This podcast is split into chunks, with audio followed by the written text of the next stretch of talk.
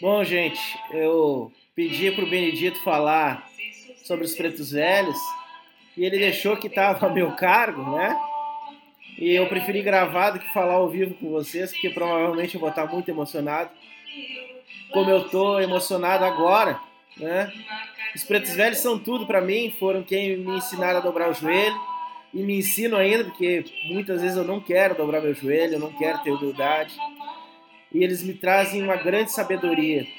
É, eu não sei ser sábio, eu sei seguir os conselhos deles e cada vez que eu sigo os conselhos deles, muitas outras coisas acontecem na minha vida.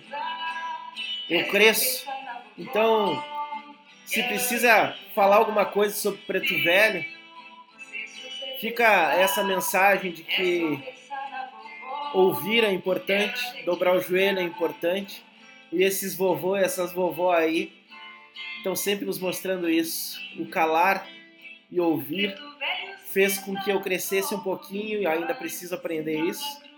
E, e eu sei que cada um de nós, quando escolher calar e ouvir um pouquinho, a gente também vai crescer muito para que quando a gente emita alguma palavra, seja uma palavra que realmente faça diferença na vida dos outros, assim como as palavras dos pretos velhos fizeram na minha. Gratidão a todos. Amo vocês.